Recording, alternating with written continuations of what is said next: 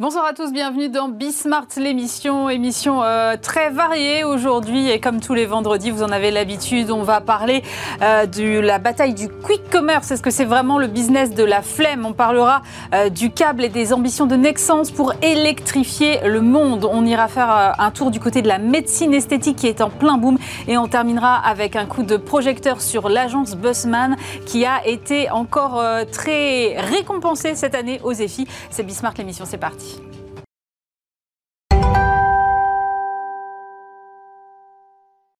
Et pour commencer cette émission, je suis avec Henri Capoul. Bonjour. Bonjour. Vous êtes euh, cofondateur et CEO de Cajou. C'est un acteur de ce qu'on appelle le quick commerce, c'est start-up de livraison de courses ultra rapide. Euh, votre boîte, elle a 10 mois. Moi, je voudrais savoir qu'est-ce qui vous a poussé à vous lancer sur ce créneau-là? Bah, L'idée, elle est venue en 2020, au moment où c'était on était en plein confinement, c'était très compliqué de faire ses courses, notamment mm. dans les boutiques, dans les magasins. Euh, il n'y avait plus de restaurants, plus de bars. Et donc évidemment que l'idée de pouvoir faire ses courses facilement, elle vient à ce moment-là. Il n'y avait aucun acteur qui était présent en France. Ça a commencé à émerger un peu en Europe, mais surtout aux États-Unis. Et, donc, euh, euh, parce que j'étais le premier client aussi de ce service-là, je me suis donc j'ai rappelé les Jérémy et Guillaume qui sont mes deux cofondateurs et on a créé le service en un mois pour le lancer en février parce que ça avait tout son sens à ce moment-là. Et comment on démarre sur ce créneau-là Parce que faut, euh, des, si j'ai bien compris le système, il faut des mini-entrepôts pour faire un espèce de maillage de la ville, pour pouvoir livrer en quoi C'est quoi votre promesse 15 minutes Ouais, 10-15 minutes, ouais. ouais comment est-ce que vous, vous démarrez ça bah, il, faut, euh, il faut des fonds d'abord, il faut lever. Donc on va convaincre des investisseurs de nous donner de l'argent pour lancer ce modèle-là. Donc il faut les convaincre du besoin et convaincre qu'il y a un gros marché. Et à partir du moment où on a de l'argent, euh, bah, c'est très opérationnel au début. Hein. donc c'est euh, aller trouver un entrepôt, aller trouver euh, des partenaires pour aller acheter les produits, puisqu'on possède les produits, on les place dans les entrepôts. D'accord. et puis il faut faire du marketing. Donc au début, on se débrouille, hein. on va faire du Facebook, du, du Instagram, on va faire du flyering. Et au fur et à mesure, on recrute. Voilà, on recrute une équipe. Aujourd'hui, on est, on est un peu moins de 100 au siège. Et voilà, on recrute sur toutes les dimensions pour nous accompagner là-dessus et pour nous faire grandir. Vous grandissez jusqu'au point de séduire Carrefour, qui vous contacte mm. ou que vous contactez, je ne sais pas mm. dans quel sens se sont fait les choses, euh, mais en tout cas, vous avez développé avec, avec Carrefour l'offre Carrefour Sprint. Quel est votre rôle à vous dans cette offre-là? Ouais, Alors, Carrefour, on les a contactés, on était déjà en discussion avant la levée de fonds. Donc, pour rappeler les faits, on a, on a levé 6 millions d'euros en seed avec deux fonds français et on a relevé 40 euh, millions de dollars, notamment avec Carrefour, cet été. Ouais. Et dans le cadre de la levée de fonds, on a signé des partenariats avec Carrefour donc un partenariat d'approvisionnement qui nous permet d'acheter une grande quantité de produits auprès de Carrefour à des tarifs qui sont hyper avantageux pour nous. Donc ça, c'est très intéressant. Euh, on bénéficie de la logistique de Carrefour aussi pour le service Cajou. C'est-à-dire que Carrefour va nous livrer directement dans les mini-entrepôts, ce qui facilite en fait tous les, tous les flux d'approvisionnement. D'accord. Et en parallèle, on a signé un contrat B2B euh, avec Carrefour pour opérer la partie logistique dans les entrepôts pour leur service qu'ils ont appelé Carrefour Sprint. Donc c'est un service de livraison de courses qui est présent sur Uber Eats. Mm. Et à chaque fois qu'une commande est passée sur Uber Eats, donc sur le service Carrefour, en fait, ça vient envoyer une commande dans un entrepôt Cajou. Et c'est Cajou qui va préparer la commande contre monétisation ensuite euh, par Carrefour. Donc c'est nous qui opérons la partie logistique du service euh, Carrefour Sprint. Et comment ça se cannibalise pas avec votre offre à vous? Alors, on pense que ce pas les mêmes clients. Euh, nous, on a une application mobile et on pense qu'en fait, le, le cœur du quick commerce, c'est d'enlever toute la friction autour des courses. Donc, nous, on a développé une application propre qui s'appelle mmh. Cajou, qui est gratuite. Euh, et une fois qu'on est rentré sur cette application-là, on rentre par des catégories, par des temps, par des, des, produits. Donc, vous allez avoir la boulangerie, les produits frais, etc. Quand vous êtes sur Uber Eats, vous devez choisir un magasin. Vous devez choisir Carrefour ou Monoprix ou autre. Et en fait, on pense que quand on fait ses courses, le client, il n'a pas envie de savoir où est-ce qu'il achète. Il n'a pas envie de connaître le magasin. Il veut que dans son app, il ait tout. Et donc, en fait, sur Cajou, il n'a plus besoin de choisir quel magasin il veut pour quel moment. Nous, ce qu'on va lui proposer, c'est des produits quotidiens, alimentaires, non alimentaires, donc il y a aussi de l'hygiène, nettoyage, mais il y a aussi toute une partie boulangerie qu'on va sourcer auprès de, de boulangeries locales, des fruits et légumes, des vins qu'on va sourcer aussi en direct, que vous ne retrouverez pas dans la GMS, enfin dans la grande distribution euh, classique. Néanmoins, le, nombre de références de produits est forcément limité parce que vous ne pouvez mm. pas, en 15 minutes, préparer un panier euh, qui aurait euh, mm. un nombre incalculable de références. Ouais, alors c'est limité. Oui, alors aujourd'hui, on est entre 2 et 3 000 références du quotidien.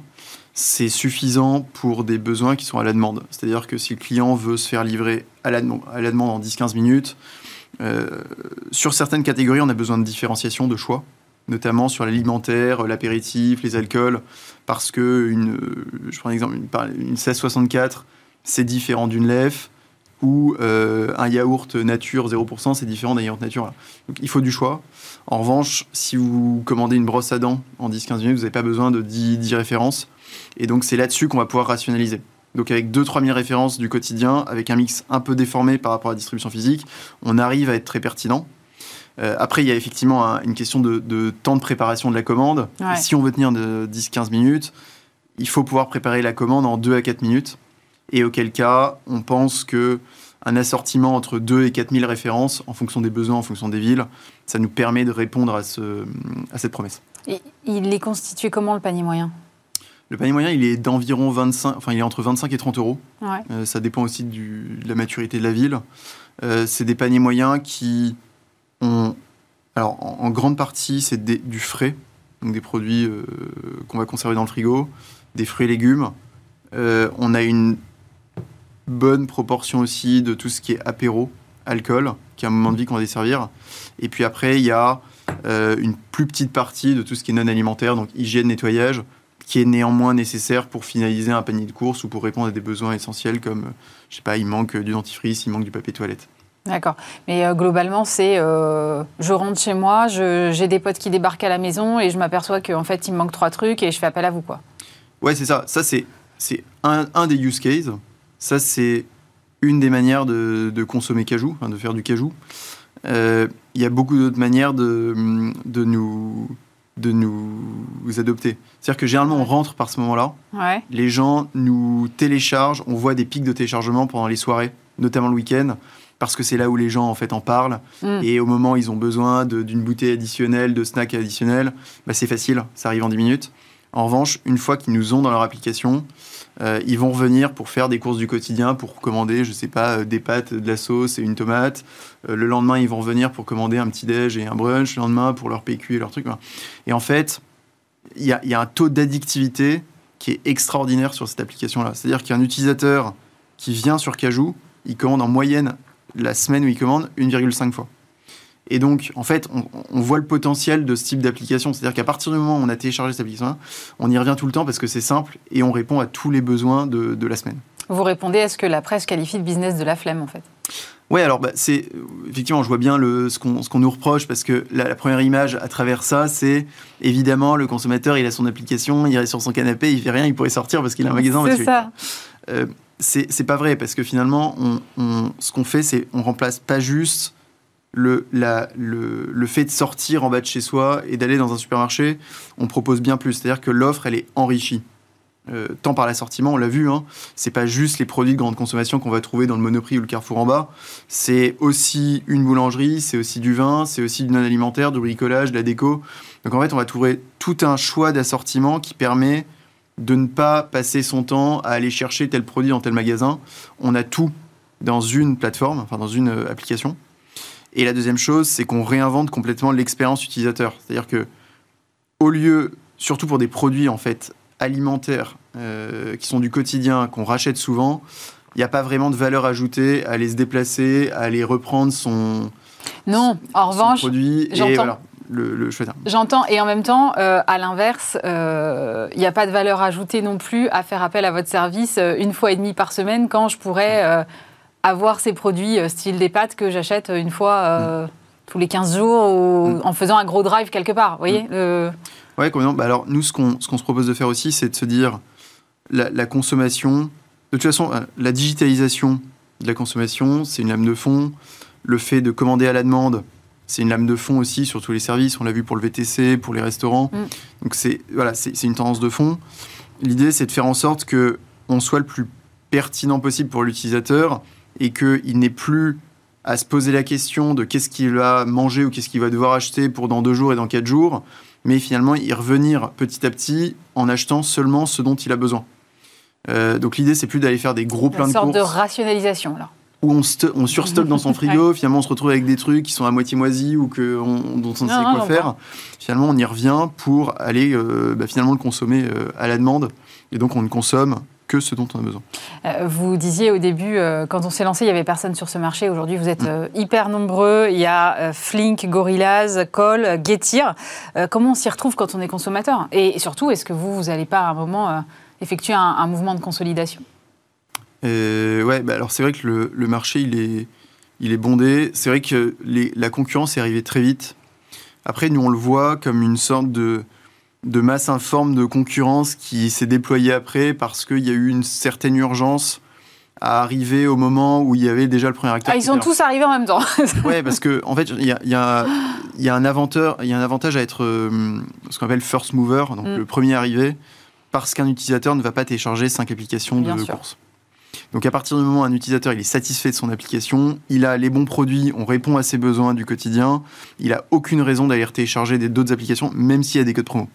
Il ira peut-être en télécharger deux, trois, mais il n'ira il ira pas à télécharger les huit. Euh, et donc voilà, donc il y, a pas mal d'acteurs qui sont arrivés. Nous, on est convaincus que la différenciation sur ce secteur-là, c'est alors d'abord on est le seul acteur français, ça peut parler aussi aux consommateurs, euh, c'est de la grande distribution, mmh. mais au-delà de ça, l'assortiment c'est super important. C'est euh, tous les acteurs vous diront on livre en 10-15 minutes, mais c'est sympa de livrer en 10-15 minutes, mais qu'est-ce que vous livrez en 10-15 minutes? Ce qui est important, c'est c'est quoi les produits que vous nous livrez en 10-15 minutes? Est-ce que c'est pertinent pour nos besoins du quotidien?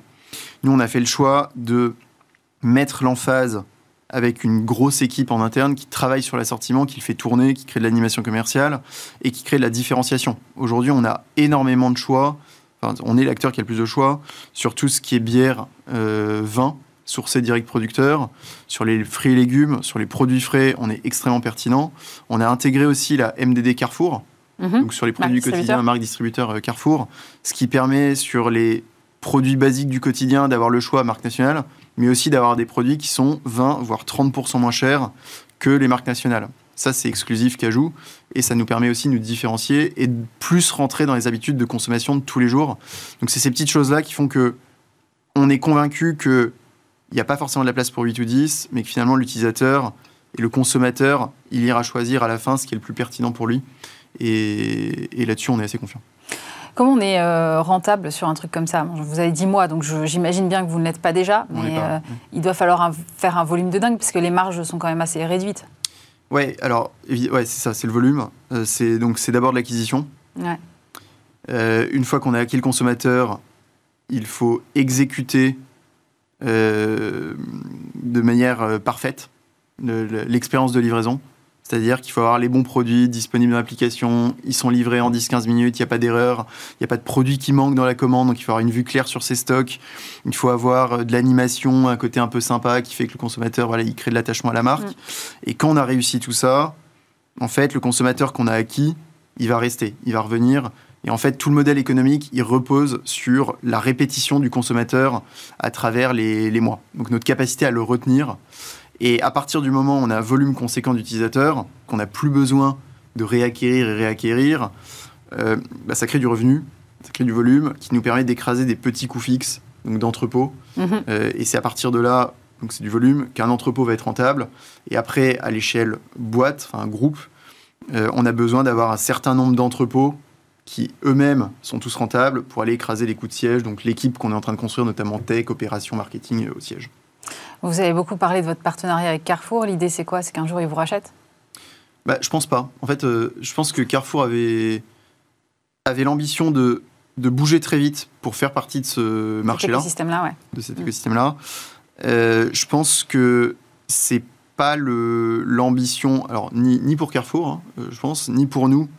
nous, ce qu'on veut, c'est créer un géant européen, montrer que on est capable en France de créer des très grosses entreprises sur des secteurs concurrentiels parce qu'on sait mieux faire aussi que les autres, qu'on a une capacité à mieux exécuter, à mieux travailler le, besoin consommateur. Et on a aussi cet héritage grande consommation qui existe depuis toujours avec des, gros groupes Auchan, Carrefour en France.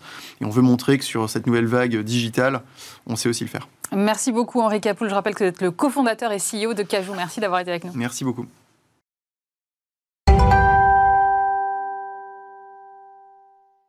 Et on poursuit cette émission avec euh, Vincent Dessalle. Bonjour. Bonjour. Vous êtes Chief Operating Officer chez Nexens, géant du câble méconnu du grand public. Et pourtant, vous êtes partout. Alors pour ceux qui ne connaîtraient pas Nexens, est-ce que vous pouvez expliquer ce que vous faites exactement? Effectivement, Nexens c'est le second fabricant au monde et euh, nous sommes en fait un acteur caché de la chaîne de distribution de l'électricité. Ouais. Donc euh, en partant de la génération, donc les, fermes éoliennes, les, fermes photovoltaïques, jusqu'à l'usage euh, à votre domicile, mmh. dans les hôpitaux, les écoles, eh bien nous sommes sur cette chaîne et nous fournissons des câbles, des systèmes de câblage de la génération à l'usage en passant par ce qu'on appelle la transmission et la distribution. Donc haute tension, moyenne tension, basse tension. C'est un réseau électrique, une espèce de toile d'araignée sur l'ensemble du territoire. en fait, si je simplifie, euh, sans Nexence, j'ai pas d'électricité chez moi. quoi. C'est exactement ça. Donc quand vous appuyez sur l'interrupteur, normalement, il y a de fortes chances que derrière cet interrupteur, il y ait un, câble Nexence qui remonte avec des tailles différentes, des technologies différentes, jusqu'à la génération, jusqu'à la ferme éolienne. Alors, euh, vous avez eu une période compliquée il y a trois ans. Vous avez opéré un virage stratégique depuis pour vous recentrer sur ce que vous appelez l'électrification du monde. Euh, c'est quoi l'électrification du monde Parce que l'objectif me semble ambitieux. l'électrification du monde, en fait, c'est assez simple. Euh, c'est complètement lié à la transition énergétique. Mm. C'est-à-dire qu'on doit aller vers une énergie, euh, des énergies renouvelables, des énergies euh, euh, décarbonées. Et puis, il faut aussi savoir que dans le monde, alors dans les pays dits industriels, les réseaux sont très anciens, donc il va falloir les remplacer. On développe des fermes éoliennes. Juste quelques chiffres. Hein. Dans les 10 ans qui viennent, 200 gigawatts vont être installés dans le monde. Aujourd'hui, l'Europe, ce n'est que 35 gigawatts installés depuis 20 ans. Ah oui, d'accord. Donc ça va avoir un effet euh, démultiplicateur très important. Et puis il y a encore une partie du monde, puisqu'on est un acteur mondial, où les personnes n'ont pas accès à l'électricité. Donc il y a aussi l'électrification d'un certain nombre de pays qui est en cours. Donc la demande est complètement incroyable, poussée par euh, la transition énergétique et aussi par les aspects environnementaux. Et justement, quel rôle vous pouvez jouer, vous, dans cette transition énergétique? Alors, nous, on, joue un rôle euh, important parce que on va citer, on va essayer de prendre un exemple concret. Par exemple, la haute tension, donc les fermes éoliennes en mer ou euh, ce qu'on appelle les interconnexions, donc les liaisons sous-marines de câbles entre pays, euh, vont sur des défis technologiques de plus en plus importants. Euh, on a notamment un, nouveau bateau d'installation qui vient d'être lancé. Ce bateau est capable d'installer des câbles à 3000 mètres de profondeur. Aujourd'hui, le record du monde est à 1500 mètres, mais les prochains grands projets, qui vont notamment traverser la mer Méditerranée, seront à 2200, 2500 mètres. Donc notre savoir-faire technique, nos connaissances nous permettent d'accompagner les enjeux. Les câbles seront plus longs, plus, plus profonds. Je vous arrête, mais ça change quoi qu'ils soient plus profonds, les câbles? Très compliqué. J'en étais sûr, j'aurais pas dû la poser. ça change quelque chose de, de très simple, c'est que Aujourd'hui, ces câbles-là, quand vous posez un câble qui est à 3000 mètres de profondeur, hmm. vous avez à peu près 4000 mètres avec le, je dirais, l'angle. C'est environ, ça va faire jusqu'à 50, 60, 80 tonnes de câbles. Et donc, si vous n'avez pas un bateau qui soit suffisamment équipé et construit pour supporter ça, généralement, il coule. ah ouais Bien sûr. Il faut mettre en place des moyens techniques, des solutions et des systèmes d'installation qui permettent de suivre cette évolution technologique. Et justement, vous, parlez très bien de toutes ces spécificités techniques. Vous avez euh, développé un savoir-faire. Vous, avez, vous, vous êtes euh, le deuxième hein, fabricant de câbles au monde. Il y a assez peu de concurrents sur ce marché ou c'est parce qu'il faut vraiment des, voilà, un savoir-faire très particulier? Alors déjà, c'est l'histoire de, de. Ça fait 140 ans qu'on ah travaille dans le domaine de l'électricité. Euh, alors, puisqu'on n'est pas loin des Champs-Élysées ici, dans vos bureaux, euh, le premier réseau euh, électrique installé sur les Champs-Élysées, c'était en 1892. C'est un réseau de 3 kV, c'était un câble Nexens. Ah oui, d'accord. Donc, on est vraiment des pionniers de, de, ce domaine-là. Effectivement, il y a assez peu d'acteurs mondiaux. et, ce savoir-faire, on, on, le développe à travers des centres de recherche, euh, en France, mais également dans d'autres pays du monde, des centres de compétences qui nous permettent d'accompagner nos clients et de les suivre dans leur évolution technologique. Justement, vous exportez très bien ce savoir-faire. En fait, vous avez décroché un contrat à 650 millions d'euros en Italie euh, pour créer un corridor entre la Sicile, la Sardaigne et l'Italie continentale. Euh, derrière ce contrat, c'est la question en fait de toute l'alimentation des îles, c'est ça? Oui, en fait, c'est lié, ces contrats de type interconnexion sont liés là aussi au besoin d'avoir des énergies renouvelables dans tous les pays. Donc euh, on a ce, projet euh, euh, en Italie, on vient de finir récemment un projet entre la Crète et, la, la, Grèce, enfin je dirais le continental. on vient de faire également un projet entre la Norvège et l'Allemagne. Mhm. Et le principe, c'est que les énergies renouvelables, elles sont renouvelables, elles sont liées au soleil, elles sont liées au vent, et malheureusement, quelquefois, on n'a pas la pleine utilisation de ces moyens-là. Donc, l'idée est assez simple, on transfère d'un pays à un autre ces énergies renouvelables de façon à avoir au niveau d'un continent l'utilisation maximale des ressources qu'on peut avoir. Comme ça, il n'y a pas de déperdition. Exactement. Ah, d'accord, ok. J'avais pas anticipé ce truc-là. Ah oui, d'accord, ok. Ah. Mais c'est mais, mais c'est fascinant parce que ça veut dire que en fait, euh, vous, quel que soit le mix énergétique demain, vous êtes capable de toute façon à la fin de livrer de l'électricité partout. Oui, on, est effectivement sur ces solutions, euh, et c'est pour ça d'ailleurs, vous le signalez, on, a, également installé cette nouvelle usine aux États-Unis. C'est la seule usine qui fait de la haute tension sous-marine aux États-Unis, et euh, on est là pour accompagner le développement euh, de l'éolien aux États-Unis, 30-35 gigawatts installés dans les 10 prochaines années, et nous sommes la seule unique et unique usine incapable de faire ce, type de câble. Oui, mais justement, alors sur les États-Unis, c'est intéressant que vous soyez implanté là-bas, d'autant que Joe Biden a dit qu'il voulait moderniser euh, le réseau. Vous parliez vous-même euh, de réseaux qui étaient vieillissants dans mhm. les économies développées. Euh, là aussi, l'enjeu, il est considérable. Ça veut dire que devant vous, vous avez quand même un champ des possibles assez grand. Oui, c'est pour ça qu'on a, on a décidé de se spécialiser sur, sur ce qu'on appelle donc l'électrification. Le, plan dit Biden mm. annonce 2000 milliards d'investissements sur ce qu'ils ont appelé les corridors énergétiques, puisque là aussi, souvent, la consommation n'est pas forcément à l'endroit où, où, où, a lieu la production. Donc les États-Unis vont sillonner d'est en ouest, de nord en sud, du nord au sud, par des corridors, donc des, des, très ce qu'on pourrait appeler des, des autoroutes de l'énergie, on pourrait appeler ça comme ça. Donc des très hautes tensions pour approvisionner les points de consommation. En Europe, c'est la même chose, c'est 1000 milliards qui vont être investis dans, dans les 10 prochaines années. Donc effectivement, l'évolution, le monde va devenir électrique. On peut, on peut dire ça comme ça. Et pour revenir sur les États-Unis, euh, être implanté là-bas, euh, avoir vos, usines là-bas, euh, ça attire aussi les investisseurs. Je crois que vous avez maintenant 30% de votre capital qui est aux mains d'investisseurs américains. Oui, ça, attire les investisseurs et, c'est surtout important parce que on, a un intérêt à être local. quand des filières comme la filière euh, éolien, euh, éolienne va se développer aux États-Unis, euh, avoir un savoir-faire local, parce qu'après il y a des temps de transport. On a parlé mmh. de la production des câbles, mais ensuite il faut les charger sur, sur des bateaux. Donc il y en a que deux ou trois dans le monde, dont, dont les nôtres. pour se rendre compte, ces, ces bateaux transportent 10 000 tonnes de câbles. 10 000 tonnes, c'est le poids de la Tour Eiffel. Ah oui, oui, quand même. On se rend mieux compte comme ça. Compte. Et ensuite, effectivement, il faut l'amener sur place, il faut venir faire la dépose. Et donc, si vous avez une usine en Europe, c'est possible. Mais évidemment, il faut traverser l'Atlantique. Donc, on gagne en efficacité, on gagne en temps d'installation sur des projets qui sont assez longs, qui peuvent durer jusqu'à deux ans, trois ans. Donc, c'est un vrai, un vrai avantage, euh, j'irais, compétitif. Et c'est aussi l'objectif pour nous de développer la filière renouvelable aux États-Unis. Et les États-Unis qui investissent euh, pas mal dans les fermes éoliennes, justement, vous en parlez offshore, euh, avec des fermes qui sont aujourd'hui plus loin euh, des côtes pour à la fois préserver l'écosystème marin, mais aussi profiter des, vents qui sont plus violents en mer.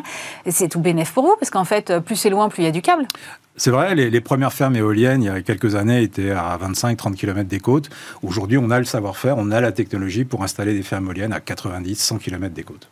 Donc, euh, et ça a tendance à croître d'environ 10% par an, puisqu'on s'éloigne de plus en plus des côtes. Donc, euh, c'est, on va dire, effectivement, tout bénéfice, si on peut utiliser cette euh, formule pour nous. Et puis, la prochaine évolution, qui est encore passionnante d'un point de vue technologique, on va aller sur des fermes éoliennes flottantes. Parce qu'aujourd'hui, les fermes éoliennes, elles sont fixées. Au fond des au fond marin. Au fond marin. Mais les prochaines générations, ce sera des fermes éoliennes flottantes, donc on pourra aller s'installer encore plus loin.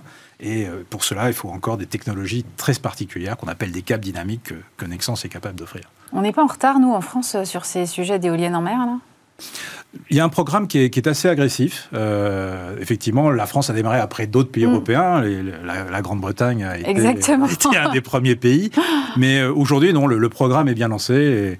Et, et je pense que la France va revenir dans le trio de tête européen dans quelques années. Euh, vous parlez beaucoup de projection en fait hein, mhm. d'énergie du futur. À quoi elle pourrait ressembler cette énergie du futur? L'énergie du futur, ça va être effectivement pour nous, essentiellement des énergies renouvelables.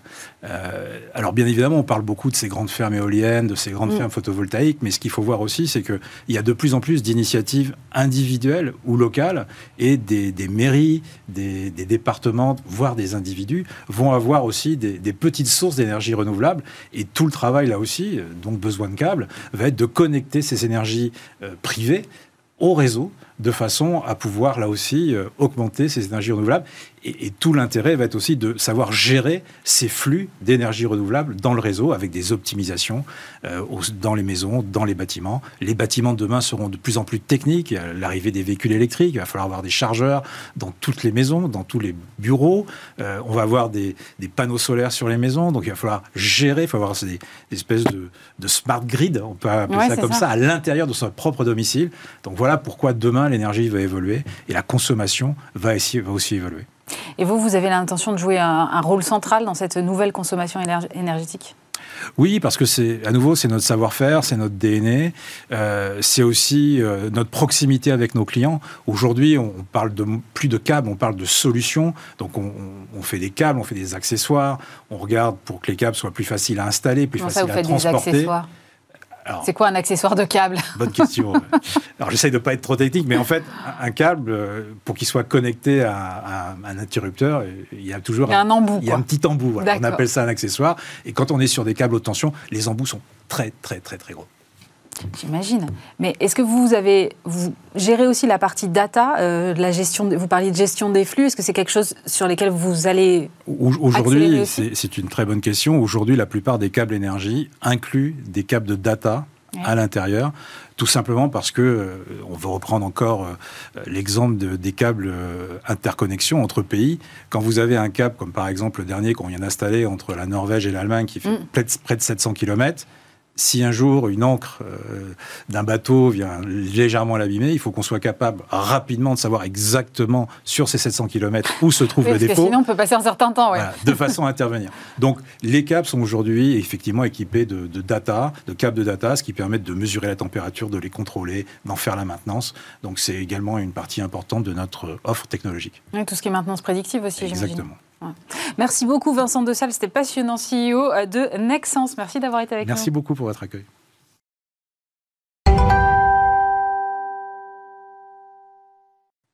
Et on poursuit avec euh, Tracy Cohen-Sayac. Bonjour. Bonjour. Vous êtes directrice générale de la clinique des Champs-Élysées, spécialiste euh, de la chirurgie et de la médecine esthétique. Vous venez d'ouvrir à Dubaï. D'abord, est-ce que vous pouvez peut-être reposer un peu le cadre? Parce qu'il y a une différence entre la chirurgie esthétique, la médecine esthétique et l'esthétique telle que pratiquée euh, par les centres d'esthétique. Exactement. Alors c'est vrai que j'en parle souvent hein, parce qu'on fait une, énorme différence entre la chirurgie et la médecine esthétique. Pour autant, c'est pas forcément clair dans la tête euh, bah, des gens qu'on rencontre au quotidien, nous de nos patients et même, euh, voilà, globalement de tout le monde. La chirurgie esthétique, c'est vrai que ça a toujours existé. C'est ce qui a démarré hein, l'industrie il y a une vingtaine, une trentaine même d'années. Et si on doit vraiment résumer, la chirurgie esthétique, ce sont des opérations de chirurgie lourde avec une anesthésie, un bloc opératoire. C'est euh, une décision très importante qu'on va réitérer une fois, deux fois, peut-être trois fois dans sa vie sur lequel il n'y a pas forcément énormément d'innovation. Globalement, on va refaire une poitrine, mm. euh, un nez, euh, voilà, un lifting, une liposuction. Euh. Ça, c'est la chirurgie esthétique. La médecine esthétique, c'est vraiment un nouveau secteur, c'est un nouveau domaine. Qui, moi, ça fait 12 ans que j'ai rejoint cette industrie on, parle vraiment de 5-6 ans euh, en termes de médecine esthétique où on a vu en fait finalement ce marché se construire, se développer avec de l'innovation, avec des nouveautés euh, quasiment tous les mois, assez impressionnantes. Et donc la médecine esthétique, c'est très très large. On parle d'injection d'acide hyaluronique, de botox, on parle de peeling, on parle de laser, on parle de radiofréquence, on parle de, taches, d'acné, de cicatrices, on parle de silhouettes de vergetures, on parle de, de, cellulite, de petits amas graisseux qu'on va vouloir traiter sans chirurgie, euh, chute de cheveux, on parle de... Voilà. Il y a énormément de traitements qu'on peut résoudre en médecine esthétique. Euh, on ne peut pas tout traiter avec la chirurgie. Et ça représente quoi en termes de poids ce marché-là aujourd'hui? Alors si je dois vous donner euh, quelques chiffres, juste même au sein de nous, notre, notre entreprise, on a eu plus de 90 000 rendez-vous de médecine et de chirurgie esthétique tout confondu en 2021. Sur 90 000 rendez-vous annuels, on a à peu, près, à peu près 10 000 qui concernent la chirurgie, 80 000 qui concernent vraiment la médecine esthétique. 80 000, mais qui, qui, s'est passé quoi? Il s'est passé quoi? Ben le, propre de la médecine esthétique, ce sont que ce sont des rendez-vous qui sont récurrents, qui sont réguliers. On peut pas traiter, euh, euh, on va pas traiter euh, en médecine esthétique en une seule fois, contrairement à la chirurgie. D'accord. Je disais, voilà, la chirurgie esthétique, on en fait une fois, deux fois, trois fois dans sa vie. Euh, la médecine esthétique, on peut en faire peut-être tous les mois si on veut traiter à la fois sa qualité de peau, si on veut euh, entretenir un petit peu, euh, enfin prévenir entre, guillemets l'âge, si on veut faire de l'épilation laser, si on a un peu de chute de cheveux. Il y a énormément de traitements en médecine esthétique qui font qu'on est amené finalement, une fois qu'on a déterminé ce qui, nous dérange et ce qu'on a envie de corriger, à réitérer certains, certains rendez-vous pour pouvoir entretenir et pour pouvoir traiter de manière efficace. On ne peut pas faire grand-chose en une seule fois. Vous avez l'impression que ce marché-là est porté par, je dirais, l'avènement des réseaux sociaux, les selfies à répétition, et je me mets sur Instagram, et voilà alors, on a euh, constaté en 10 ans une évolution sur la, part de marché des moins de 35 ans. Ah, Pour donner des chiffres, je suis arrivée, moi, en décembre 2010. À cette époque-là, on avait moins de 5% des patients qui avaient moins de 35 ans, qui fréquentaient notre établissement. Dix ans plus tard, on est passé de 5% à plus de 50% des patients qui ont moins de 35 ans. Plus de 50% Dont l'accélération s'est faite, c'est vraiment ces 3-4 dernières années. Donc aujourd'hui, un patient sur deux qui vient dans notre établissement a moins de 35 ans. Et clairement, on identifie cette accélération, déjà parce que le marché euh, a extrêmement évolué et que l'offre était euh, totalement euh, différente à l'époque. On n'avait pas d'offre en médecine esthétique à 5 ans. On a une offre en médecine esthétique incroyable, euh, très innovante et qui répond aussi à, tous ces types de demandes, notamment d'acné, d'anti-âge, de cicatrices, etc.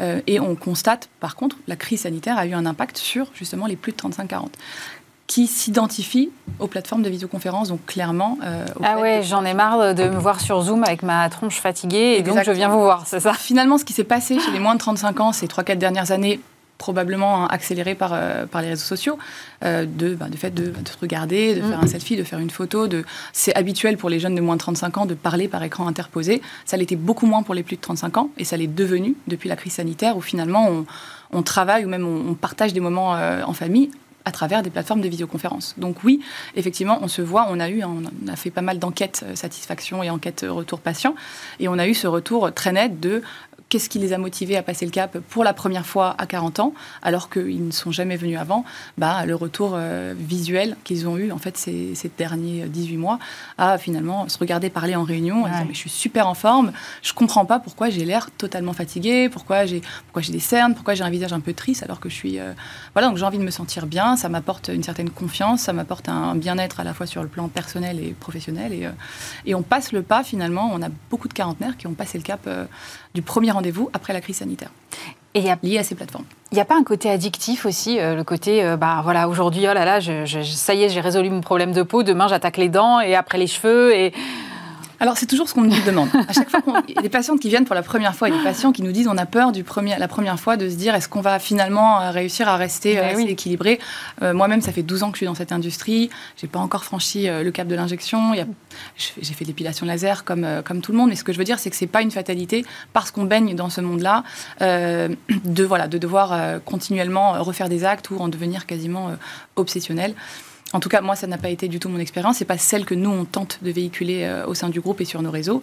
Et quand on, on regarde, on analyse en détail, parce que je suis euh, obsédée euh, et passionnée de data. Donc mm. euh, voilà, c'est vraiment une passion depuis le départ et c'est ce qui m'a permis de me, me développer et d'analyser vraiment en détail ce secteur.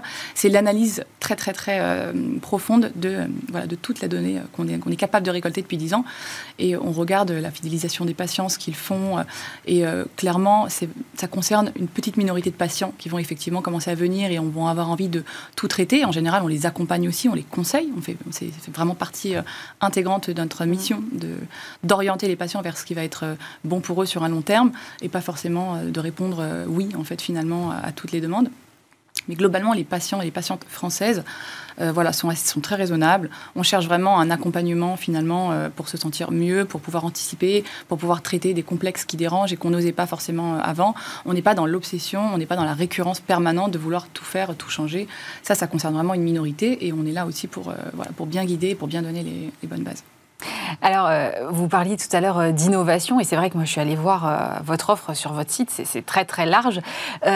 comment est-ce que vous faites le choix sur telle innovation, je vais la proposer à ma patientèle, et telle autre, non, j'y vais pas Est-ce qu'aujourd'hui on a du recul suffisant sur l'ensemble des innovations que vous proposez alors, effectivement, on mise énormément sur l'innovation, ça fait partie de notre stratégie.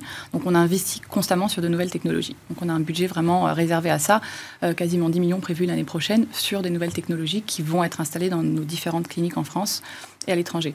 Comment on fonctionne? On a une, équipe à part qui est dédiée vraiment à la recherche, à l'analyse et à la mise en place justement de nos nouveaux protocoles et programmes avec euh, un directeur médical hein, qui s'occupe mhm. de ça. Et donc en fait, avant de proposer euh, des technologies au sein de notre offre et, enfin, et auprès des patients, on les teste. Alors c'est pas c'est pas vraiment des tests puisque ce sont des machines qui ont déjà le marquage CE, déjà le marquage FDA, qui ont déjà énormément de recul, beaucoup de recherche. On travaille qu'avec des laboratoires de l'industrie qui sont vraiment dans le top 3 à l'échelle mondiale. Donc on, on va jamais euh, on va jamais aller trop loin dans, le, test entre guillemets. On, on, travaille de toute façon avec des machines qui sont déjà sûres, avec des laboratoires de référence. Après nous ce qu'on teste finalement c'est le parcours Comment vont finalement euh, réagir un patient euh, du début jusqu'à la fin, quels sont les résultats que l'on constate auprès de notre patientèle et auprès de, des patients qui veulent. Hein, on a toujours une base de patients qui nous sollicitent constamment, qui veulent être les premiers à tester des nouvelles machines. Euh. Donc en fait, c'est assez simple. On met en place trois mois tests sur des technologies qui sont déjà des fois hein, proposées ailleurs, puisqu'elles sont déjà accessibles sur le marché français. Mais avant nous de les proposer, en tout cas, et de les mettre en place au sein de, nos nouveaux équipements, on a cette phase de, de pré-test, on va dire, où on, on, arrive très très vite à voir si justement on arrive au rendez-vous en termes de résultats, mais aussi en termes d'expérience patient, qui est devenue euh, une, exigence très importante. Les patients veulent absolument avoir le moins de douleur possible pendant le traitement, mm. le moins d'éviction. Il faut faire un traitement, il faut retourner au travail, il faut parfois même que le mari ne voit pas ou la femme ne voit pas le soir même. C'est très important aussi de voir voilà, quels vont être les effets secondaires immédiats. Et puis il faut avoir bien évidemment un bon résultat, puisqu'il y a un coût en face. Donc, euh, donc voilà, donc on teste. Et puis voilà, est-ce que ça marche aussi sur un long terme ou finalement est-ce qu'on va avoir un résultat de courte durée? Donc on a voilà, toute une équipe dédiée finalement à la recherche, à l'innovation. On teste avant nos protocoles et on les insère dans nos programmes, puisqu'on propose vraiment aujourd'hui des programmes finalement de traitement qu'on combine afin d'avoir vraiment un résultat euh, optimal en médecine esthétique, encore une fois. Vous, parlez euh, beaucoup de patientèle et vous insistez beaucoup sur le fait qu'il y a un médecin derrière euh, chaque... Pourquoi c'est important? Alors, c'est vrai que ça reste un marché, ça reste un secteur médical. On, est, on ouvre des cliniques de médecine et de chirurgie, mais surtout de médecine esthétique. Aujourd'hui, on développe énormément hein, en France. On a eu cinq ouvertures cette année, plus de 10 prévues l'année prochaine, exclusivement sur le marché français nos partenaires, et euh, la raison aussi pour laquelle, enfin, ce, sur, quoi on mise énormément, c'est nos partenaires médecins.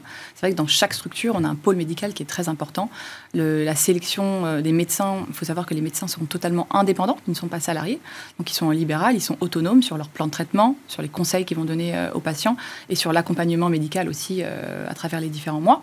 Et donc on travaille avec des médecins qui sont extrêmement formés dans l'industrie, et on a nous-mêmes hein, des programmes de formation assez stricts pour les accompagner, puisque c'est la beauté hein, aussi de la médecine esthétique, c'est que c'est euh, extrêmement innovant et euh, des techniques qui sont vraies aujourd'hui, dans trois mois, peut-être qu'on aura voilà, des nouvelles machines qui vont révolutionner et puis on n'utilisera pas qu'on a utilisé ces trois derniers mois et on réinvente nos techniques et on regarde énormément ce qui se fait aussi sur les autres marchés européens euh, et même à l'international un peu plus loin. Et c'est ce qui est assez intéressant et riche aussi avec les médecins du groupe, il y a aussi des groupes de partage entre les différents médecins.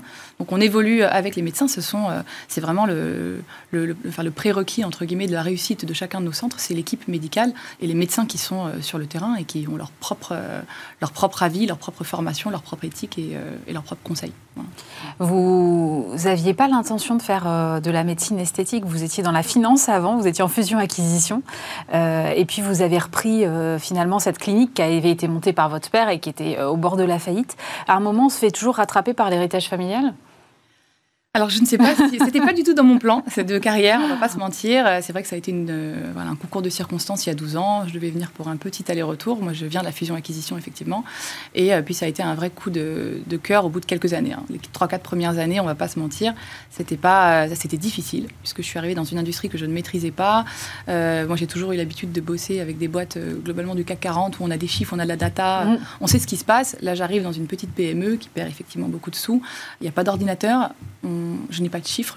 Voilà. Donc il y a eu un travail de construction, de digitalisation, de mise en place de process, euh, une passion pour l'industrie qui est très vite née et euh, une relation avec mon père extrêmement euh, forte et très complémentaire. Il est médecin, moi je ne le suis pas. Il, est pionnier dans ce secteur, donc on a, il a une excellente vision. Il m'a toujours entre guillemets convaincu que c'était une industrie incroyable et on s'est vite rejoint là-dessus. Et c'est vrai qu'aujourd'hui c'est devenu plus qu'une plus qu'une passion. Hein. C'est vraiment c'est un, un, univers qui est extrêmement riche. Et en France, il y a, on a énormément de retard par rapport au pays. Hein. Il faut savoir que c'est un marché qui est euh, très très peu consolidé en France, qui est très méconnu de la sphère éco économique. Oui, mais pourquoi? Comment vous l'expliquez ça? Il y a une raison fondamentale déjà, c'est euh, effectivement qu'en France, euh, la publicité, la communication est totalement interdite. Elle a toujours été depuis 2002. Enfin, mhm. elle n'a pas toujours été justement, elle l'était. Puis elle, euh, en 2002, il y a eu une loi qui l'a totalement interdite. Donc en France, en fait, en refusant finalement de reconnaître ou de vouloir communiquer, de, même juste de donner de l'information, on refuse finalement de reconnaître aussi le secteur, l'industrie. On, on, ne permet pas aux gens de finalement de connaître ce qui se passe. Et les réseaux sociaux ont été une première porte d'entrée pour nous, puisque mhm. finalement, on ne peut pas empêcher les patients et les patientes euh, de venir dans un endroit et de partager leur expérience. C'est ce qui a fait euh, qu'en 3-4 ans, on, est, euh, on a atteint plus de 200 000 abonnés sur nos réseaux. on est extrêmement, on a d'autres canaux, mais les réseaux sociaux, c'est vrai qu'on est assez présent. Et il y a aussi effectivement le, le fait qu'en France, c'est un secteur qui n'est pas reconnu. On parle de médecine esthétique, mais le diplôme de médecin esthétique n'existe pas en France. Le Conseil de l'ordre, aujourd'hui, ça fait partie hein, des sujets sur lesquels on travaille aussi nous, c'est un secteur qui n'est pas aujourd'hui reconnu en France. Pour faire de la médecine esthétique, aujourd'hui, il suffit d'être médecin et on peut éventuellement passer quelques DU. Et puis finalement, n'importe qui qui est médecin peut acheter en pharmacie euh, des seringues d'acide hyaluronique et proposer à des patients de faire des injections. Mais la médecine esthétique, c'est un vrai métier. Et c'est aujourd'hui des sujets sur lesquels on bosse parce que euh, certaines mauvaises expériences de patients peuvent venir aussi du fait qu'elles euh, bah, vont aller voir des, praticiens qui n'ont qui pas forcément cette activité de manière exclusive et qui en font de temps en temps et qui ne vont pas forcément avoir la formation ou l'expérience nécessaire pour répondre à leurs demandes. Et c'est aussi un marché sur lequel, étant donné qu'il n'y a pas de réglementation, puisqu'on n'est pas reconnu, il y a pas mal de dérives. Et sur les réseaux sociaux, on voit énormément, énormément d'offres de non-médecins, des infirmières, qui viennent de, France ou d'Europe, hein, qui viennent exercer en France, qui proposent des tarifs totalement, euh, totalement bas, hein, mmh. forcément. Ils attirent par leurs tarifs. Euh, en France, c'est totalement illégal, c'est pénal. Enfin voilà, il y a des vrais sujets euh, qui font que côté sur la sphère économique, c'est vrai que c'est un sujet qui est, dont on parle peu, qui pourtant pèse très fort hein, économiquement. On parle de 12 milliards d'euros cette mmh. année. Et on est à des 15, 15 à 18 enfin 15 en moyenne de croissance par an sur les trois dernières années et au minimum sur les trois prochaines. Donc c'est un, une industrie qui est extrêmement, extrêmement forte et qui parle en fait à tout le monde. Si vous faites le test, euh, c'est rare de rencontrer des gens qui n'ont pas au moins une chose sur elle, euh, voilà, qui, sur laquelle ils ne sont pas à l'aise ou qu'ils aimeraient, euh, s'ils avaient la possibilité d'amener une amélioration. Et, et aujourd'hui, avec la médecine esthétique, en tout cas, on arrive globalement à répondre à tout le monde et donc c'est un plus. Merci Tracy Cohen-Sayek. Je rappelle que vous êtes directrice générale de la clinique des Champs-Élysées. Merci beaucoup.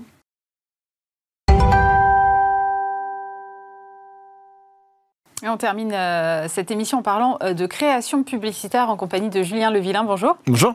Vous êtes directeur général de Buzzman et alors Grosse moisson, encore une fois, pour Buzzman aux EFI cette semaine. Euh, les prix qui récompensent l'efficacité publicitaire. Donc, vous remportez pour euh, vos campagnes Burger, King France Confinement 2020 le Grand Prix, le prix hors de la catégorie euh, distribution et restauration et le prix spécial impact de la création. Mm. D'abord, ce prix EFI, le Grand Prix EFI, c'est quand même une confirmation d'abord parce que vous l'avez dans un contexte de confinement compliqué pour la pub comme pour la restauration d'ailleurs. Mm. Donc, ça ça veut dire qu'on euh, peut être créatif et efficace même dans un moment comme celui-là euh, oui, on peut. Alors évidemment, on fait pas les choses exactement de la même manière, euh, mais c'était un moment qui était évidemment très complexe pour tout le monde. mais il a aussi permis d'explorer en fait des voies un peu différentes de faire de faire de la création, avec notamment du fait que le restaurant était fermé pour le cas de Burger King, mm. bah, un impératif commercial qui est qui n'était pas là. Donc en fait, l'objectif n'était pas de vendre euh, des burgers ou de faire venir les gens au restaurant. Donc il fallait qu'on trouve une autre manière d'exister, une autre raison d'exister pendant cette période. Donc du coup, ça, comme c'est différent de ce qu'on avait à raconter d'habitude, ça permet aussi d'aller chercher euh, des modes d'expression et des campagnes qui étaient très différentes. Donc quelque part, c'était assez stimulant, dans des contextes pas faciles, mais en tout cas stimulant pour, euh, pour, la, pour la création. Ouais. Alors, on parle euh, des prix EFI qui mesurent donc cette efficacité euh, publicitaire. Comment est-ce qu'on mesure l'efficacité d'une campagne publicitaire de restaurants qui sont fermés pendant 8 mois sur 12 alors, effectivement, la question de l'efficacité publicitaire et de la mesure exacte, c'est une vaste question. Euh, mais là, en l'occurrence, ce qui a été mesuré, c'est deux choses principalement. c'est quoi l'impact à la réouverture? Mm. ce, que, ce que Burger King a constaté, c'est que dans les mois qui ont suivi la réouverture des, des restaurants, ils ont surperformé par rapport au reste du marché. Donc là où en fait, en comparant par rapport dans les années précédentes, ils avaient plutôt un peu de retard, notamment par rapport euh, aux leaders qu'on connaît tous. Après, euh, les confinements, ils ont non seulement rattrapé leur retard, mais même ils ont pris de l'avance par rapport à un marché. Donc en fait, on va dire que c'est euh, de l'efficacité décalée dans le temps, mais c'est un peu ça aussi l'enjeu d'une marque, hein, c'est que c'est pas que du court terme. Donc là, ça s'est mesuré comme ça, et puis après, ça s'est mesuré aussi dans des études d'image où ils ont constaté en fait que la marque avait fait euh, des bons euh, dans les questions de considération, dans la modernité de la marque, dans sa correspondance aux aspirations de la société, etc. etc. Donc il y a un certain nombre d'indicateurs qui, qui, me, qui mesurent en fait comment les, toutes ces campagnes accumulées ont permis de bah, travailler positivement l'image de la marque. Donc c'est sur ces deux piliers en fait qu'on a pu mesurer cette efficacité. Alors, vous l'avez dit, les restaurants étaient fermés, donc mmh. il fallait trouver une autre façon de communiquer. Euh, qu'est-ce qu'on raconte quand euh, les restaurants sont fermés et qu'on représente Burger King? Bah, Qu'est-ce qu'on raconte? Euh, En fait, on se met un peu à, hauteur des gens, on essaye de se dire, bah, en fait, nous aussi, on est des gens et nous aussi, on, s'emmerde un peu et on est dans une situation qui est, complexe. donc, on se dit, bah, on a toujours une culture quand même avec Burger King d'être une marque assez divertissante. Euh, et donc on se dit bah, ce qu'on peut apporter aux gens euh, à notre petit niveau, hein, jamais prétendu à plus que ça, mais c'est d'apporter des sourires euh, de temps en temps et on va dire de donner notre écho ou de participer à notre manière à l'effort de tous. donc c'est-à-dire qu'évidemment on voulait faire sourire, mais on voulait aussi participer à faire la pédagogie des, des gestes barrières, parce qu'à un moment il y a une ouverture, donc au moment où la, la salle réouvre, bah, les gens se posaient beaucoup de questions. Donc là on a dû faire de l'éducation sur ça, mais on l'a fait d'une manière qui là aussi voulait être divertissante, parce que les, les gestes barrières, les gens les connaissaient, donc ils n'étaient pas dans euh, la logique de leur apprendre ce que c'était, mais juste de leur dire, bah, chez nous, ils y sont aussi, mais nous, on est restés les mêmes. Et donc, on l'a fait d'une manière qui était euh, assez marrante. Et puis, dans un deuxième temps, cette manière, euh, bah, cette manière un peu marrante, c'était de faire des consignes de sécurité, en fait, de faire des consignes de sécurité un peu à la manière de celle qu'on aurait dans un avion, mais en prenant Fred Testo et ces fameux, en reprenant un peu ces fameux sketchs avec Omar Sy, Hello Captain Speaking, etc. Et donc c'est avec lui qu'on l'a fait. Et donc c'est lui qui donnait, qui donnait les consignes de sécurité, mais voilà, avec une manière de, le faire qui correspondait un peu à l'humour qu'il y avait dans ses sketchs. Donc euh, euh, ça parlait de, du fait qu'on qu'on utilisait du pchit et puis pchit que les masques c'était pas les masques de catch etc bon c'est toutes les choses que vous voyez que vous voyez à l'écran c'est beaucoup plus drôle quand c'est lui qui le fait que quand c'est moi euh, mais bon voilà c'était à peu près dans cet esprit là vous auriez pu faire le choix avec la marque de ne pas communiquer en fait de rester un peu silencieux pourquoi cette offensive à ce moment-là Alors, cette offensive. Euh, Burger King, c'est une marque challenger, euh, et c'est une marque challenger sur un marché où il y a un concurrent qui est quand même hégémonique. Euh, et donc, en fait, pour ne pas le citer. Voilà. et donc, la présence à l'esprit des consommateurs, nous, on doit toujours l'entretenir. Parce que on peut vite être oublié. Mais vous, vous y croyez vraiment ça, au risque que j'oublie? Bah, c'est un risque. Euh, évidemment, de toute façon, à un moment, quand les restaurants rouvrent, on va reprendre la parole et on va la reconstruire. Mais on va dire, c'est c'est tout l'intérêt de la marque d'entretenir, on va dire, cette présence à l'esprit, d'autant plus qu'on l'a fait en, utilisant les réseaux sociaux et on va dire en investissant euh, relativement peu d'argent. Donc en fait, c'était quand même, il y avait peu de risques dans, euh, il y a peu d'investissement dedans. Donc en fait, il y avait qu'à gagner. Euh, et puis oui, en fait, euh, euh, la présence à l'esprit, ça s'entretient. Ça s'entretient.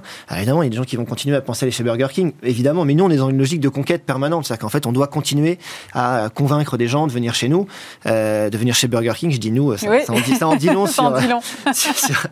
mais, mais donc, oui, c'est important de, maintenir le lien en permanence.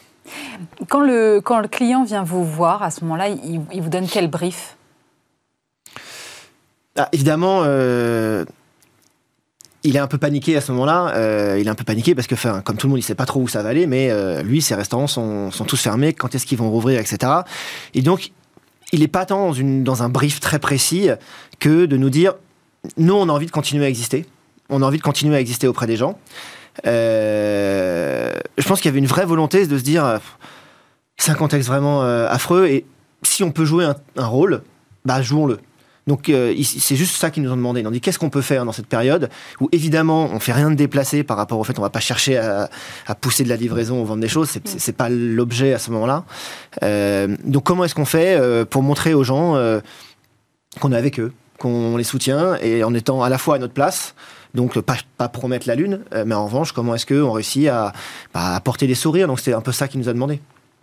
Et ensuite, comment est-ce que vous travaillez? Parce que vous aussi, pour vous aussi, le contexte, il est compliqué. Mhm. Vous avez vos équipes à distance et je sais, de ce qu'on me mhm. dit, que dans le processus créatif, l'espèce de ping-pong, surtout dans votre agence, est assez, euh, assez essentiel dans le processus créatif. Et est-ce qu'on fait du ping-pong de la même façon d'idées euh, quand on est à distance?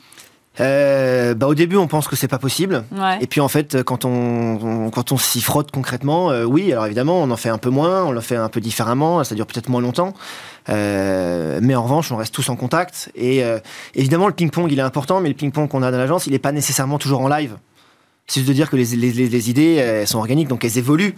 Mais c'est pas nécessairement, on fait pas des brainstorms, on se met à neuf dans une pièce et chacun dit ce qu'il pense. Et en fait, il y a des idées qui arrivent et puis après, on va les faire rebosser.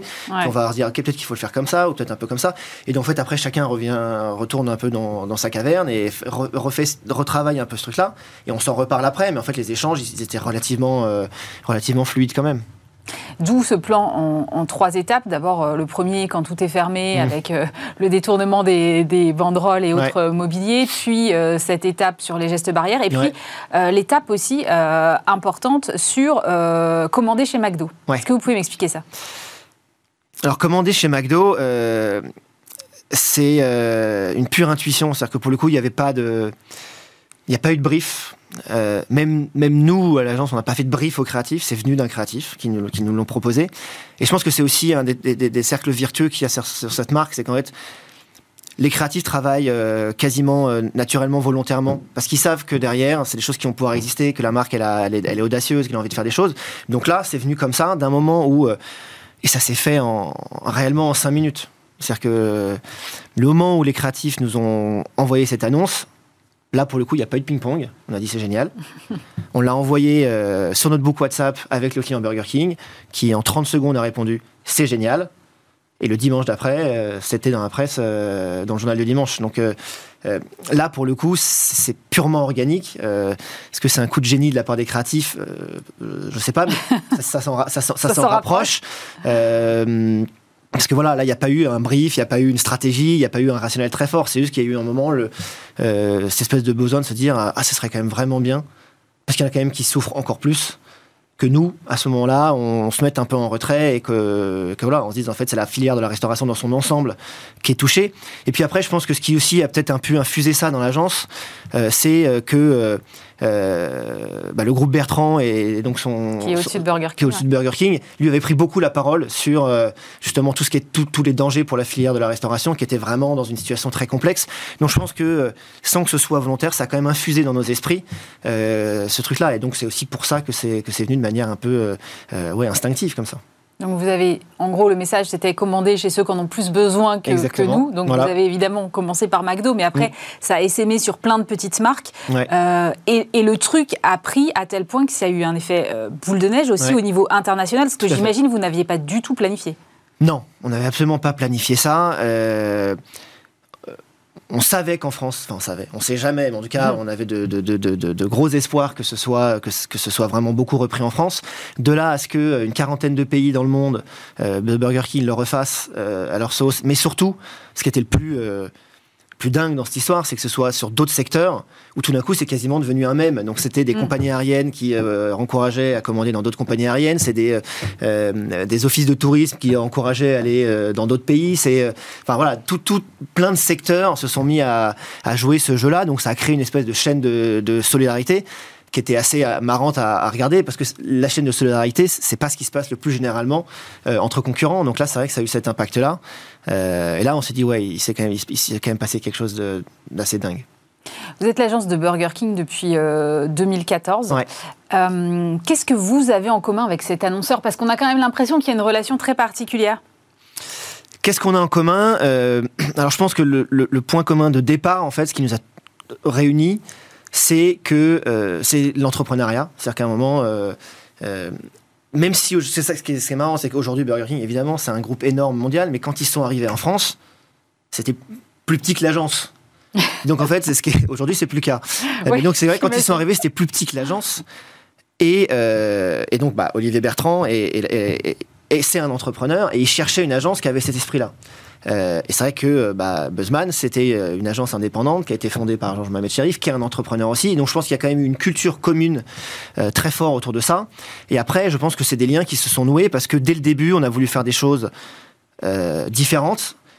Et eux, ils ont eu le courage de prendre ces risques-là, qui sont trouvés payants. Et donc, encore une fois, c'est cette histoire de cercle vertueux. C'est qu'en fait, ça a bien commencé. Culturellement, on s'est très bien entendu. Et depuis, euh, c'est une, belle histoire qui dure et qui continue de se nourrir en étant euh, bah, sur des enjeux qui sont euh, de plus en plus importants, euh, mais où je pense qu'on n'a pas perdu, on va dire, cette espèce de flamme euh, ou cette fougue des, des, débuts. Et en fait, c'est c'est exactement ce qu'ils nous demandent, en fait. C'est exactement ce qu'ils attendent de nous. et ils ont l'intelligence de ne pas nous demander des choses sur lesquelles on n'est pas, on n'est pas forcément les plus à même de le faire et de nous demander de nous concentrer sur cette valeur-là, qui est la valeur de la création et comment est-ce qu'on fait grandir la marque pour toucher de plus en plus de public tout en restant euh, ce qu'on a dans l'ADN de départ, euh, ce truc un peu provoquant, un peu différent, euh, challenger. Il y a un moment où ils vous disent non parfois? Bien sûr. Bah, bien sûr que parfois ils nous disent non. Mais d'ailleurs, c'est un très bon test en fait, c'est de temps en temps, peut-être qu'on va trop loin, mais ils nous disent aussi non quand ils pensent que c'est pas assez bien. Pas que parce que. ils nous disent pas non ah. parce que vous êtes trop fou. C'est parfois ils nous disent franchement, on peut faire des trucs mieux. Et c'est. Et c'est bien, c'est très bien d'avoir ce, genre de risque parce que du coup, ça nous met quand même un coup parce qu'on est quand même des gens orgueilleux. Euh, euh, et, donc, ouais, ça va dans les deux sens. Le non, il n'est pas que. Euh, ils, ont, ils ont souvent raison quand ils nous disent non. Parfois, non. Alors, le Grand Prix que vous avez gagné, c'était la deuxième année consécutive, il me semble. après la campagne donc Don't Call Me Jennifer l'année dernière. c'est quoi la recette La recette pense que euh, elle est déjà de ne pas avoir peur de vouloir faire des choses qui ne se font pas dans le marketing. Euh, c'est que le marketing, il y a un moment, c'est quand même très codé. Il y a un peu des livres de marketing. Euh, et nous, on pense que de la bonne com, en fait, souvent, elle doit pas suivre les règles. Euh, donc c'est vrai que quand on s'appelle euh, Jennifer et qu'on fait une campagne qui dit en fait c'est un nom, faut pas m'appeler Jennifer, ah, oui, c'est un nom un peu pourri. Euh, bah en fait c'est sûr que c'est l'inverse de ce qu'on nous dirait dans un livre de, dans un livre de com. Pareil que faire de la, pub pour McDonald's quand on est Burger King, c'est un peu l'inverse de ce qu'on dit dans la pub dans, les livres de com. Donc je pense qu'il y a cette volonté un peu d'être de pas être des bons élèves et que et que finalement il n'y a, pas tant aujourd'hui de, de, de, marques ou d'agences qui se le permettent. Euh, donc je pense que c'est quand même ça à un moment la, vraie recette, c'est de pas chercher à être bon élève, de pas chercher à suivre à suivre les règles. Euh, et puis après c'est euh, le talent des créatifs, c'est le talent des créatifs et je pense que nous à l'agence on sait que le rôle de tout le monde et ce qu'on demande à tout le monde c'est entre guillemets de se mettre au service des créatifs. Pas parce que c'est des divas ou parce que c'est des stars, mais qu'à la fin c'est eux qui doivent faire la différence en ayant des idées qu'un non créatif on va dire n'aurait pas. Et, c'est ça le but en fait. Et donc c'est vrai que je pense que l'agence, elle est organisée pour que les créatifs soient dans les conditions qui leur permettent euh, de ne pas avoir toutes les contraintes que, euh, que d'autres pourraient avoir. Et je pense que c'est ce que les clients attendent de nous aussi. Tous vos clients ont les mêmes attentes quand ils viennent vous voir Ils se disent Ah, c'est bon, on a la bonne agence, maintenant on sait qu'on va gagner des prix et qu'on va être ultra efficace alors, ce qu'ils gagner, des prix, je pense que c'est pas leur objectif premier, mais ils en sont très contents quand En revanche, être efficace, c'est sûr que c'est pour ça qu'ils viennent. Je pense que ça fait euh, depuis 15 ans, euh, notre stratégie de développement, ça n'a jamais été de courir après la croissance. Alors évidemment, on en fait, mais c'est plus comme un résultat des choix qu'on fait que dans une volonté absolue de faire des 20% de croissance. Euh, moi, aujourd'hui, je ne connais pas les chiffres de croissance des trois dernières années. Je sais qu'elle est bonne, mais est-ce que c'est 10, est-ce que c'est 15%, j'en sais rien. on a eu la volonté de développer la marque et de faire que Buzzman ce soit petit à petit l'agence la plus désirable du marché. Est-ce que c'est la plus désirable aujourd'hui? J'en sais rien, mais en tout cas c'est vers ça qu'on cherche, qu'on cherche à aller, et ça veut dire qu'on a fait des choix et qu'on a fait des choix, notamment parfois qui consistaient à à pas travailler avec certains clients. Soit parce qu'ils étaient trop gros pour nous et que nous on se dit en fait ça va trop chambouler l'agence et donc on va perdre ce qu'on est. Soit parce qu'on n'a pas senti des ambitions partagées. Et en fait, en choisissant les, clients autant qu'ils nous choisissent, on est arrivé à un moment où effectivement, je pense que les gens qui viennent chez Buzzman, ils savent pourquoi ils viennent, ils savent ce qu'ils attendent, ce qu'ils les attendent et ce qu'ils peuvent attendre de nous. Ça ne veut pas dire que tout le temps c'est tout le temps idyllique, ça ne veut pas dire qu'ils ont tout le temps raison, mais on va dire que le taux de réussite à la fois la, à la fin où l'amalgame se fait, il est quand même relativement élevé. Mais ce qui est intéressant, c'est que on ne perd pas beaucoup de clients. C'est-à-dire que les clients avec lesquels on travaille depuis longtemps, les Burger King, Ikea, PMU, etc., Boursorama, c'est les clients avec mm. qui on travaille depuis longtemps et avec qui on a gagné des prix, avec lesquels les, campagnes se, fassent bien, se font bien. Ça ne veut pas dire qu'ils vont jamais nous quitter. En tout cas, ça veut dire que dans le temps, on réussit à construire quelque chose, donc il y a une osmose quand même entre eux et nous. Donc on doit répondre a priori à ce qu'ils attendent de nous. Merci beaucoup Julien Levillain. Je rappelle que vous êtes directeur général de Buzzman. Merci d'avoir été avec nous. C'est la fin de cette émission. Évidemment, euh, dès lundi, vous retrouvez euh, Stéphane Soumier. Nous, on se retrouve euh, vendredi prochain. Et puis en attendant, vous pouvez évidemment retrouver cette émission en replay sur bismart.fr et sur vos plateformes de podcast. Très bon week-end.